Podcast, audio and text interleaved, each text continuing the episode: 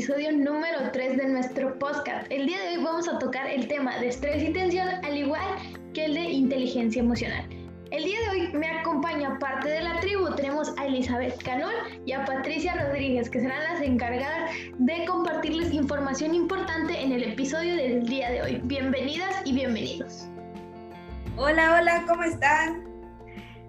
Hola, hola, es un placer estar aquí.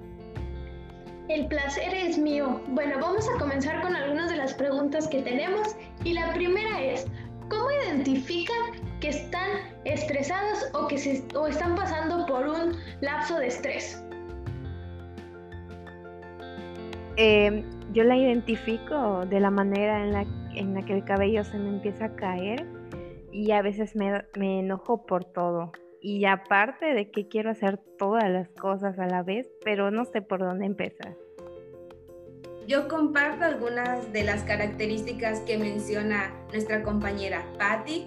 Por ejemplo, a mí se me empieza a caer el cabello, a veces como que estoy triste, estoy enojada y de repente como que empiezo a tener pensamientos negativos, inseguridades. Entonces como que mis síntomas o mis características van dependiendo de qué actividades tenga y cómo yo me sienta.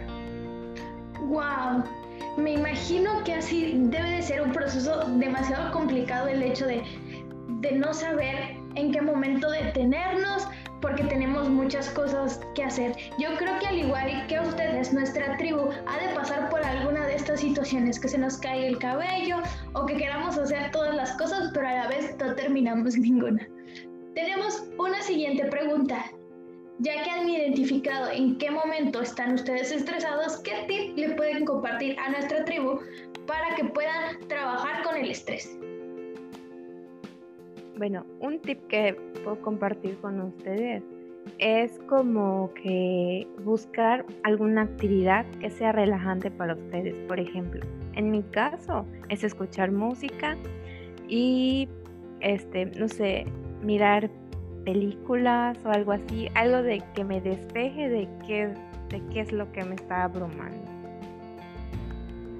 Yo la principal... Eh tip que le pueda compartir a ustedes sería planificar sus actividades en una libreta ya, o ya sea en una aplicación. Por ejemplo, yo lo hago en una libreta, coloco desde el día, la hora, la actividad que voy a realizar y cuánto tiempo me va a llevar cada actividad.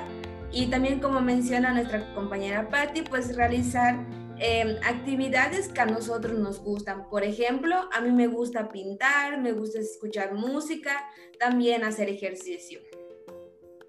Wow, creo que tenemos en común el hecho de escuchar música cuando estamos estresados. Yo también lo hago.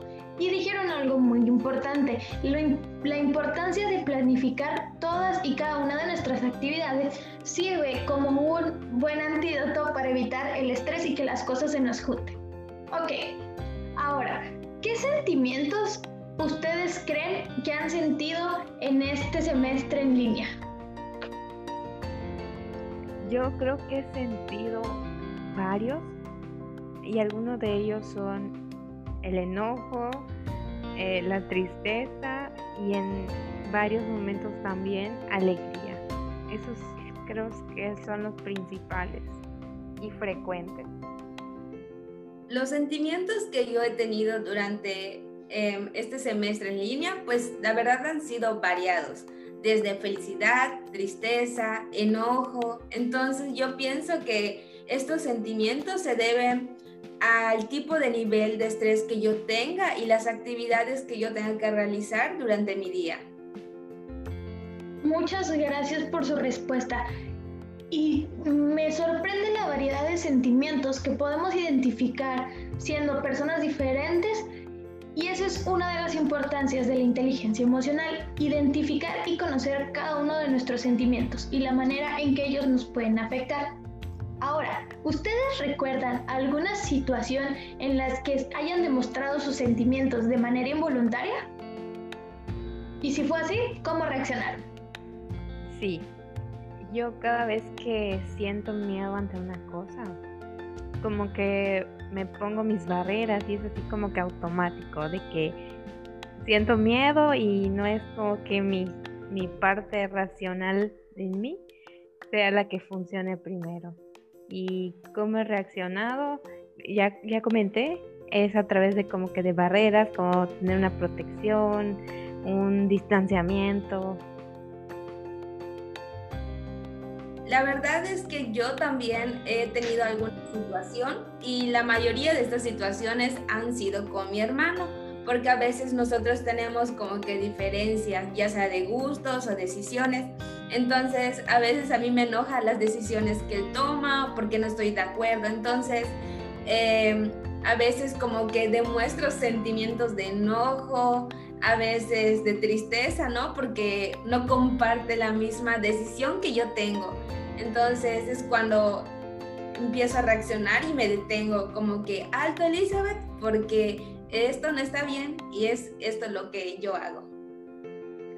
Wow, yo creo que esas situaciones le han de pasar a más de una de las personas que nos, que nos están escuchando.